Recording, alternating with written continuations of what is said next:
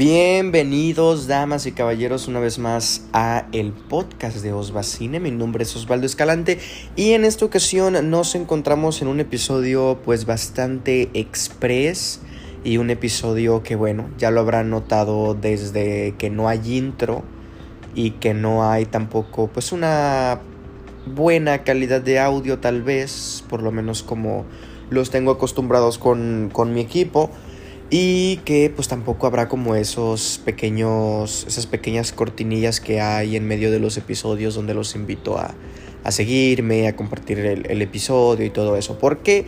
Porque pues este episodio lo estoy grabando em, no en, en, el DEPA, no en donde tengo todo el equipo, vaya, donde tengo la computadora, el micrófono, todo eso, sino que lo estoy grabando en casa de mis papás. Entonces pues aquí simplemente lo estoy grabando directamente con el celular desde la aplicación de Anchor o bueno, Anchor ya no existe, ahora se llama eh, Spotify for Broad for podcasters, creo que creo que algo así se llama.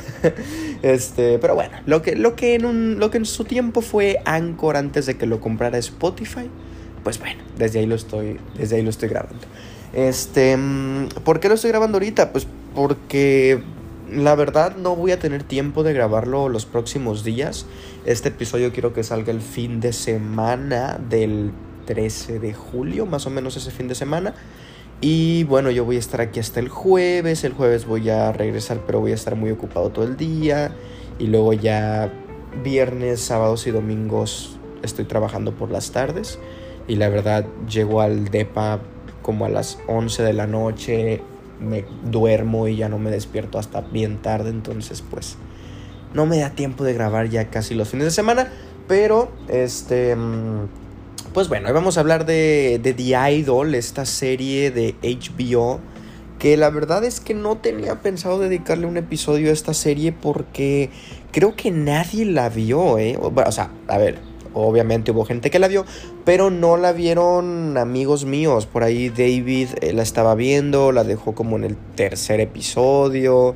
Este. Mm, mi novia creo que se vio el primer episodio y nada más.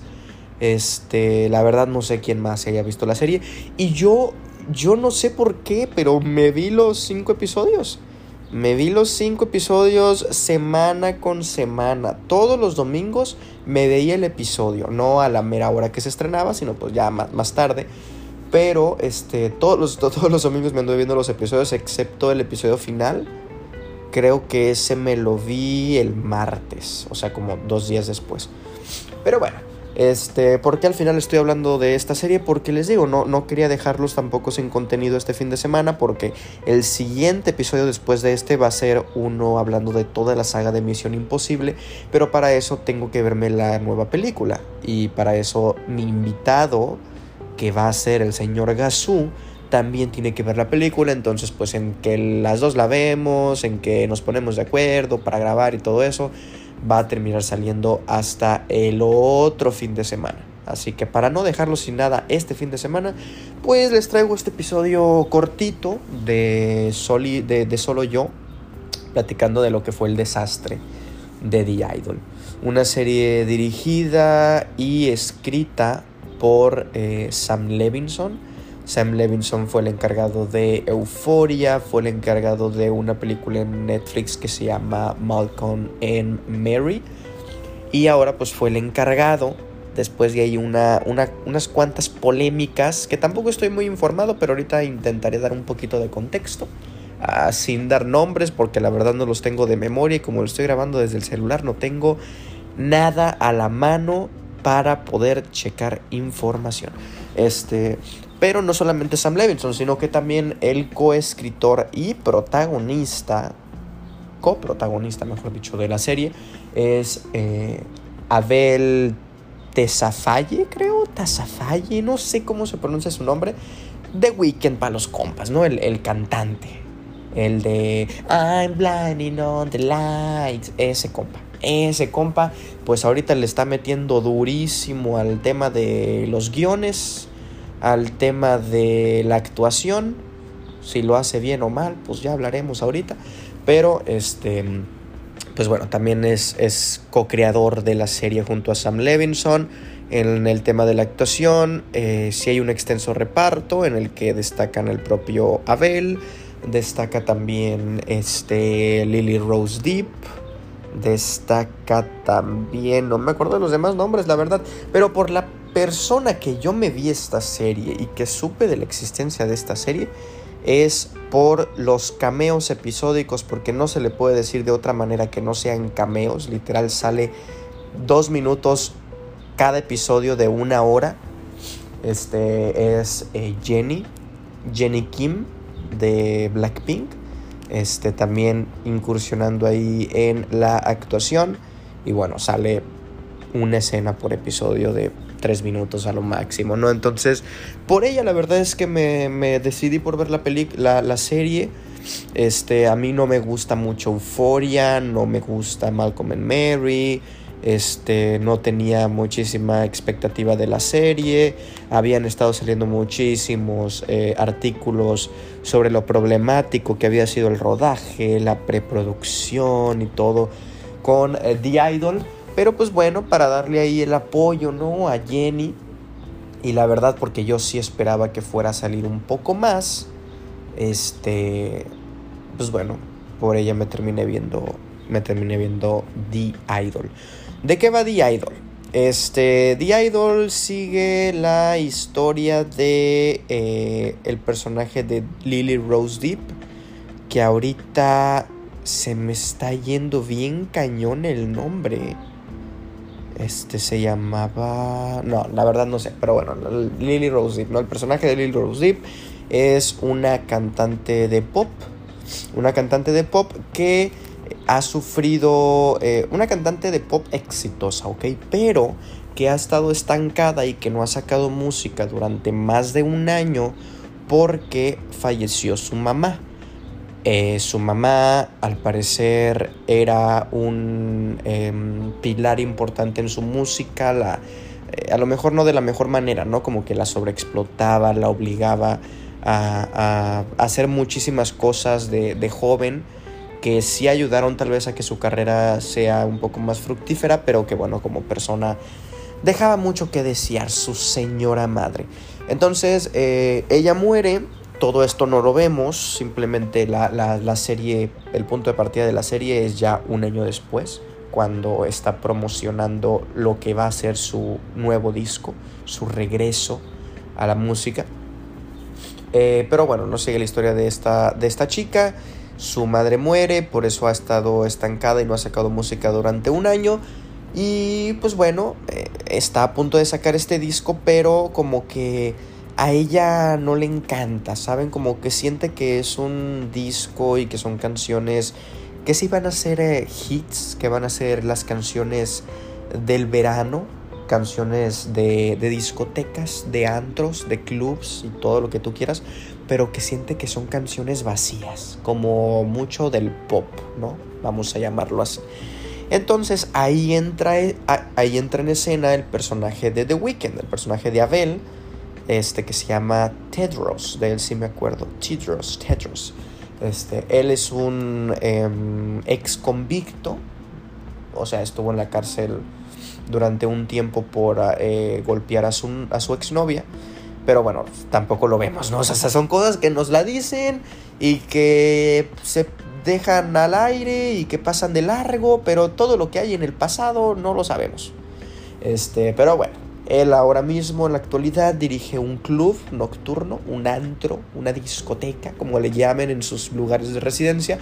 Y este, pues bueno, eh, ahí se encuentra con, el personaje de Lily Rose Deep. Este, tiene también un séquito de jóvenes este, cantantes talentosos, muy talentosos, que una vez que The Weeknd y Lily Rose Deep comienzan una relación sentimental bastante, pero bastante tóxica. Pues bueno, todos como parásitos se mudan a la mansión de Lily Rose Deep y ahí empiezan a ser de las suyas, ¿no? Eh, no sé de qué más ¿qué les puedo decir de qué trata la película, la, serie? O sea, sí, básicamente es, es, sobre eso, es sobre la relación tan tóxica y manipuladora que tienen estos dos, eh, con una vida sexual impresionante, pero que, que bueno, en, en, relación de responsabilidad afectiva y de otras cosas, pues no están tan bien, ¿va?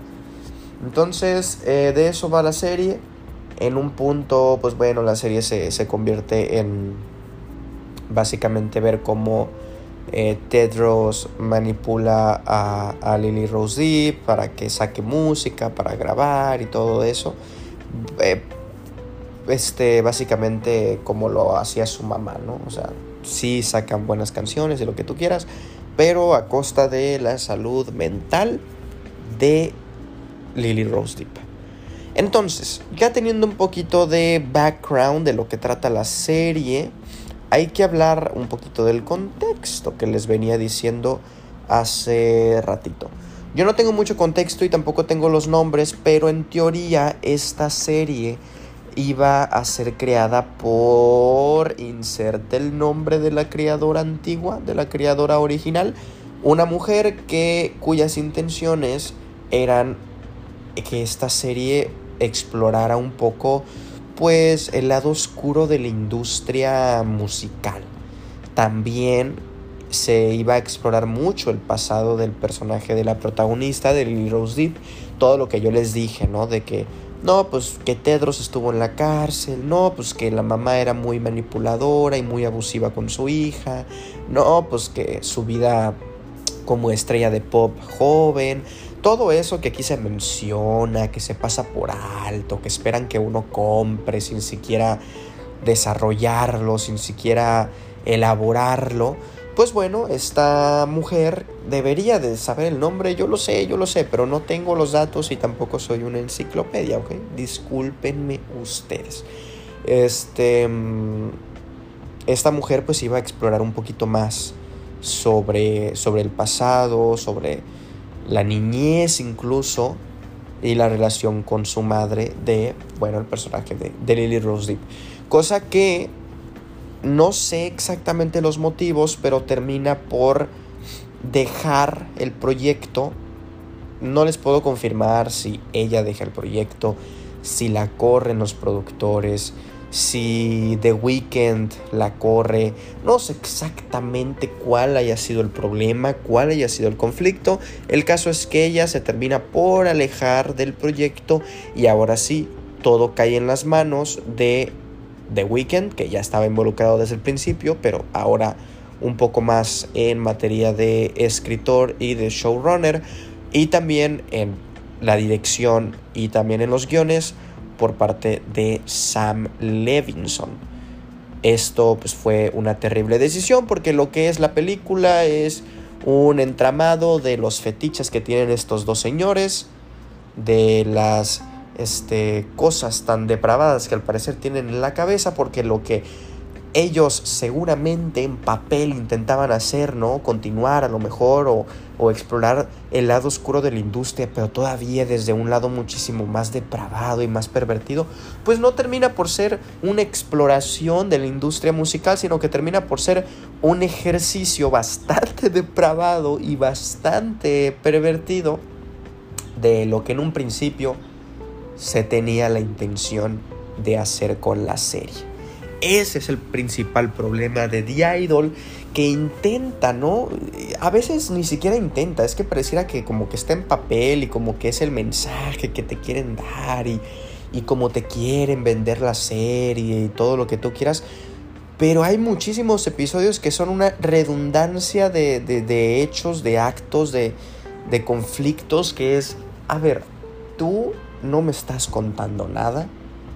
Lo que en tu cabeza es, eh, vamos a desentrañar ¿no? los hilos negros de la industria, cómo los productores se aprovechan de las, de las jóvenes promesas talentosas y lo que tú quieras para explotarlas, para manipularlas, para sabotearlas, para hacerlas a su merced y, y sacarles dinero, ¿no?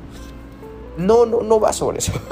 es una serie, sobre ver a Lily Rose Deep y The Weeknd coger 30 minutos de los 60 que dura eh, cada episodio, de ver cómo The Weeknd eh, le masturba a, Lily Rose Deep con público, eh, con sus demás compañeros, los productores, los músicos y todo a su alrededor para que ella cante como si en verdad estuviera sintiendo las cosas y si en verdad estuviera no sintiendo un, un orgasmo porque la canción va sobre eso y lo que tú quieras pues bueno al final The Idol es eso y como dijo Alejandro G. Calvo, Alejandro G. Calvo de Sensacine, no tiene nada de malo que haya sexo, ni tiene nada de malo que haya desnudos en una película, en una serie, en un producto audiovisual. De hecho, considero que en el mundo actual, en las películas que hoy en día eh, acaparan los reflectores tanto de streaming como las salas de cine, le hace, les hacen falta un poquito más de, sexo. ¿eh? O sea, tú ves películas blockbusters y dices, estos personajes pareciera que no, que no tienen ¿no? vida sexual y lo que tú quieras, cosa que tampoco tiene nada de malo, pero como que sí y como que no. Es una cosa muy ambigua lo que tiene, ¿no? Bien lo dijo Pedro Almodóvar. Este, al cine, el cine de superhéroes lo que le hace falta es sexo. Este, sabias palabras de el señor Pedro Almodóvar. Pero bueno, eh, ese no es un problema que, que, puede enfrentar The Idol, ¿no? No es un problema el, el hecho de que haya mucho desnudo, haya mucho sexo y lo que tú quieras al cine le hace falta sexo, de eso, de eso no hay duda. La cosa es que cómo te lo presentan, ¿no? Y cómo termina por ser algo muchísimo más importante de lo que en papel debería de ser. Toma muchísimo más reflectores una escena de sexo en The Idol que una manipulación de un productor sobre su artista. Toma más reflectores, una manoseada de The Weeknd a Lily Rose Deep que eh, una entrevista que le hacen los de, yo que sé, Variety o Vanity Fair a Lily Rose Deep que, toma, que, que, bueno, dejarán al público este, los, los, ¿cómo se llama? Los, los conflictos que tiene el personaje. Tiene más peso una escena de sexo en esta serie que una foto de el personaje de Lily Rose Deep, creo que se llama Jocelyn, ya me estoy acordando, se llama Joss, Jocelyn. Tiene más peso una escena de sexo que una foto de Joss, de con con cum, que no sé qué palabras sean baneables en Spotify, que con, que con este que, una foto de, de Joss con semen en su cara que en el primer episodio es un punto de quiebre, ¿no? Y es de que cómo vamos a restablecer la imagen de esta estrella de pop joven que le habla a las niñas si en internet hay una foto de ella con eh, semen en su cara, ¿no? O sea, eso era un punto de partida interesante y era un punto de quiebre interesante para el desarrollo del personaje, para seguir y tomar las riendas de un personaje que está en evolución, en involución, que está en crecimiento, ¿no? Que ya es una adulta, que ya tiene su vida sexual y todo lo que tú quieras, que se olvidan de este tema en el segundo episodio, no lo retoman hasta en el penúltimo episodio para hacerle una mención simplemente y ya no tiene más este, importancia, ya no tiene más relevancia, lo que pues en un principio parecía ser algo, algo importante, ¿no? Para, para el desarrollo no solamente de la trama, sino del propio personaje de, de Lily Rose Deep, de Jocelyn, perdón. Este, la, la, la, es que me pongo a recordar lo que es The Idol y me da mucha risa porque intenta ser tantas cosas al mismo tiempo que no llega por ser ninguna, ¿no? Ya hablamos de lo que intenta hacer en papel, eh, el, retrato y la exploración de la manipulación de la industria musical, pero también por momentos intenta hacer una serie de suspenso, ¿no? O sea, te presentan al personaje de, de Tedros como este hombre misterioso, este hombre que está en las sombras, este hombre con cola de, de rata, con cola de caballo que, que, que, dirige un club nocturno, que no se sabe mucho de él, que intentan buscar sus antecedentes y lo único que se sabe de él es que estuvo en la cárcel, pero no se sabe más de su pasado, ¿no? Y te lo, y te lo presentan de esta manera y hay momentos en donde la música, el, no, no el soundtrack per se, sino que la banda sonora original tiene estos violinazos de, de película de terror que dices tú, a ver, es que, ¿qué es The Idol, no? ¿Es una serie dramática? ¿Es una serie de, de terror? ¿Es una serie de suspenso? ¿Es una serie erótica? ¿Qué chingados es The Idol? Porque lo que me estás intentando contar tú, Abel y tú, Sam Levinson, son tantas cosas que al final no cuentas nada, ¿no? Y son cinco episodios de una hora, son cinco horas de, de metraje.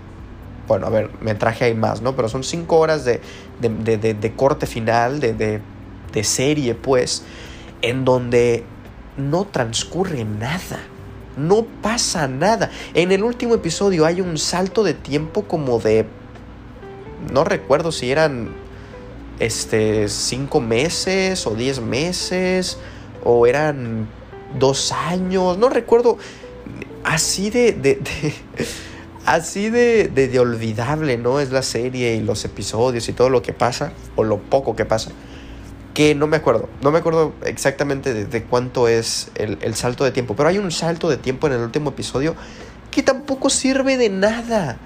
Lo, lo, que, lo último que pasa eh, antes del salto de tiempo. Y lo primero que pasa después del salto de tiempo son cosas tan contrarias, tan contrastantes que dices tú, güey, no supieron cómo resolver este conflicto entre Lily Rose Deep y entre The Weeknd que lo mejor que se les ocurrió es dar un salto de tiempo para que, ¡pum!, el espectador mágicamente piense que las cosas se resolvieron, piensen que lo abrupto de la situación no fue más que un complemento para el desarrollo entre muchas comillas de esta relación sentimental barra amorosa barra tóxica barra manipuladora y es lo que, lo que, lo que significa, ¿no? Ese salto de tiempo, porque no, no, no te explican nada, no pasa absolutamente nada. De hecho,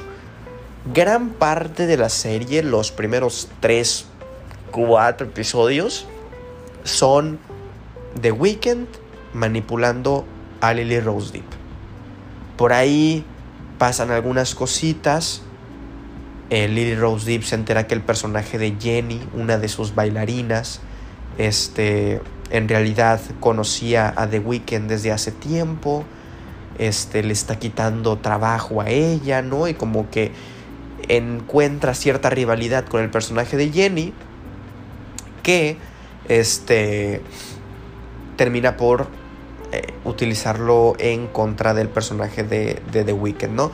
Y entonces de un episodio al otro las cosas se voltean. Así, mágicamente, Lily Rose Deep, Jocelyn, un personaje que había sido manipulado durante cuatro horas de serie, que la, la, literalmente la tocaban sexualmente en, en, un estudio de grabación con otras 10 personas alrededor viéndola, mientras, ellas, mientras ella cantaba sus gemidos frente a un micrófono, porque eso le decía The Weeknd, Tedros, que hiciera, me estás diciendo que mágicamente ese personaje de un episodio a otro, simplemente porque se entera, ¿no? Porque se entera que, que el personaje de Jenny tenía relación con el personaje de The Weeknd, entonces ya, ahora resulta que ella toma las riendas de su vida y corre al personaje de The Weeknd de su casa y le dice que ya no forma parte de su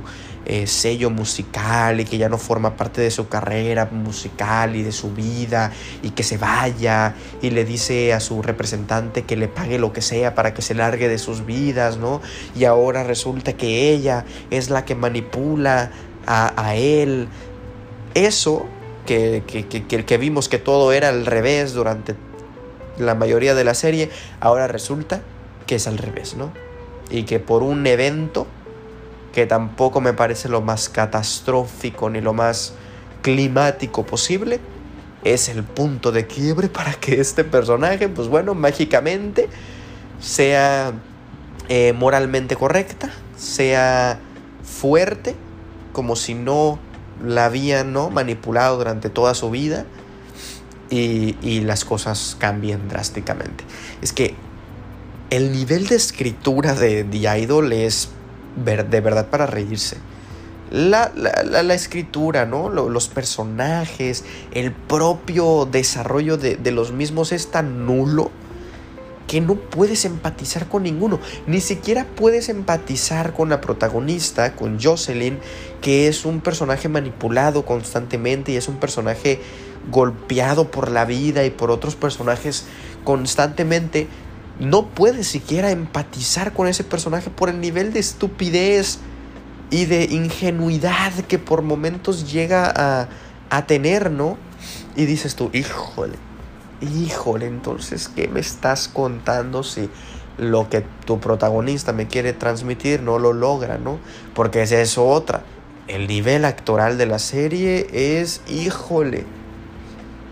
Yo creo que, que, que si The Weeknd este, yo qué sé, Taylor Swift, eh, Gal Gadot, hicieran este, un grupo de, de, de clases de actuación, híjole, como dice el meme, ¿no? Harían un desmadre. Y ojo, tanto Taylor Swift como The Weeknd son impresionantes músicos pero en su nivel de actuación, uta, sí les queda muchísimo, ¿no? Yo dije Taylor Swift y Gal Gadot para no, este, para, para hacer el grupito, ¿no? De, de, de, los malos actores. Pero es que directamente lo que hace The Weeknd en esta serie es Híjole, yo ya no sabía si reír o llorar del cringe que me estaba dando. Porque hay momentos en donde intenta ser el personaje más malo posible y te da risa. Porque no te crees, ¿no? De, entrada su, su personificación, o sea, su, su, su aspecto visual te da risa. El tipo se viste como hippie. El tipo tiene el cabello con una cola de caballo atrás. Y te da risa. Pero luego le está diciendo, shut the fuck up, shut the fuck up, shut the fuck up, shut the fuck up, shut the fuck up. No, le está diciendo, shut the fuck up 30 veces por segundo a, a, a, un vendedor de una, tierra, de una tienda, creo que era Gucci, o no recuerdo qué tienda era la que van en un momento. Y dices tú, híjole, de Weekend, no, no te pongas a actuar, güey ni a escribir guiones, ponte a escribir canciones, ponte a cantar, ponte a dirigir eh, videoclips, lo que tú quieras, pero no te pases a la actuación porque das, híjole, mucha, mucha pena ajena, de verdad. De verdad es lo peor que tiene esta serie, es la actuación de Abel de Weekend, ¿no? Peor incluso que sus guiones, y eso ya es, ya es mucho que decir. Este, para mí la serie tiene solamente dos aspectos positivos. Uno, este, menos relevante que el otro, ¿no? De entrada, para mí lo que mejor tiene la, la, serie es su estética visual. No es tan impresionante como Euforia, es un poco más contenida, pero en términos a lo mejor ¿no? de, de fotografía per se, es una fotografía bien cuidada, es una escenografía bien cuidada, que hace que, bueno, por lo menos visualmente, estéticamente, sea atractiva al ojo humano. Y ya. Es todo lo que puedo decir de la fotografía, porque ni siquiera es una fotografía que tenga este aspecto visual, que tenga esta estética con un propósito narrativo, para nada. Entonces lo que les digo solamente se queda en palabras banales de estética visual, de mira qué bonito se ve todo, mira qué cuidado se ve todo y ya está. Porque los planos no te transmiten nada, porque las eh, imágenes no te transmiten nada y porque la edición es tan caótica, tan estúpida, tan, este, tan, tan mal editada, tan mal cortada, que termina por arruinar el aspecto visual que por lo menos le destacaba a la serie, ¿no? Y la otra cosa, ya para terminar, porque tampoco quiero hacer un episodio muy largo, es eh, un episodio en particular, creo que es el segundo, creo que es el tercero, no recuerdo, y ni siquiera es el episodio completo, pero es una escena. La escena en donde el personaje de, de Lily Rose Deep, llámese Jocelyn, está grabando el videoclip de la canción que va a regresarla a la fama, ¿no? Ese momento para mí fue lo mejor que nos dio The Idol, porque ahí sí, ahí sí para mí cumplen con lo que era el propósito original de la serie, ¿no? Que era mostrar cómo este personaje, como esta protagonista sufre los estragos de la industria musical con tal de salvar y sacar adelante su carrera. Es una escena en la que está grabando el videoclip, tiene, está, está muy cansada, está ella muy deprimida, está muy golpeada, no solamente mental, sino físicamente, tiene moretones en las piernas, los tacones que usa le están sacando eh, callos y le están abriendo heridas en sus pies eh, los vestuarios también muy incómodos, la hacen repetir la escena 200 veces porque no le sale bien. Ese momento, esa escena en particular, para mí es lo mejor que tiene The Idol y es parte de un episodio y no se vuelve a repetir y no se vuelve a dar importancia a ese momento y el siguiente episodio es como si no hubiera existido. Pero ese momento en particular yo sí estaba sintiendo temor por el personaje. Creo que hasta se desmaya o está a punto de desmayarse, no recuerdo, pero la pasa mal. Y eso sí se traduce en un mal momento para el espectador, pero no en un mal momento de cringe, ¿no? Como los otros, como el resto de la serie, sino en un mal momento de la, la, la, la, la bueno, el, el personaje, ¿no? lo está pasando mal yo como espectador, que en ese momento puntual sí llego a empatizar con el personaje, también la estoy pasando mal. Eso es lo único para mí rescatable. Estos dos puntos son lo único rescatable que tiene The Idol en su historia. que tampoco es una serie muy larga, pero es muy mala. Es muy, muy, muy mala. No hay de dónde sacarle a esta serie porque en lo argumental es muy pobre porque en lo narrativo es desastroso y porque a lo mejor en lo visual es interesante solamente estéticamente porque narrativamente no lo es. Ah, y en el apartado histriónico es este, terrible, ¿no? Pero bueno. Eh, damas y caballeros, creo que así como la serie no te cuenta nada y no da para más, yo creo que la reseña y mi opinión tampoco puede dar para más. Así que vamos a dejar hasta aquí este episodio sobre The Idol, ¿no? La serie maldita, la serie que parecía que nunca se iba a estrenar y que creo que nos hubiera hecho un favor a todos si no se hubiera estrenado, porque para lo que nos entregaron, pues mejor que se hubiera quedado ahí en las oficinas de Warner, ¿no? En las oficinas de de HBO como la serie maldita y hubiera quedado muchísimo mejor, ¿no? Hubiera sido la serie tan caótica en su rodaje que nunca vio luz.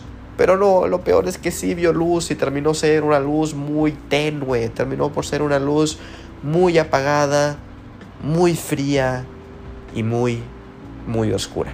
Así que pues nada amigos, espero que les haya gustado muchísimo este episodio. Recuerden que a mí me pueden seguir en, YouTube, en, em, en Letterboxd, en eh, TikTok Y también me pueden apoyar monetariamente en Patreon como Osvacine. Me encuentran en Twitch como Osva Live y en Twitter e Instagram como arroba osvaesc.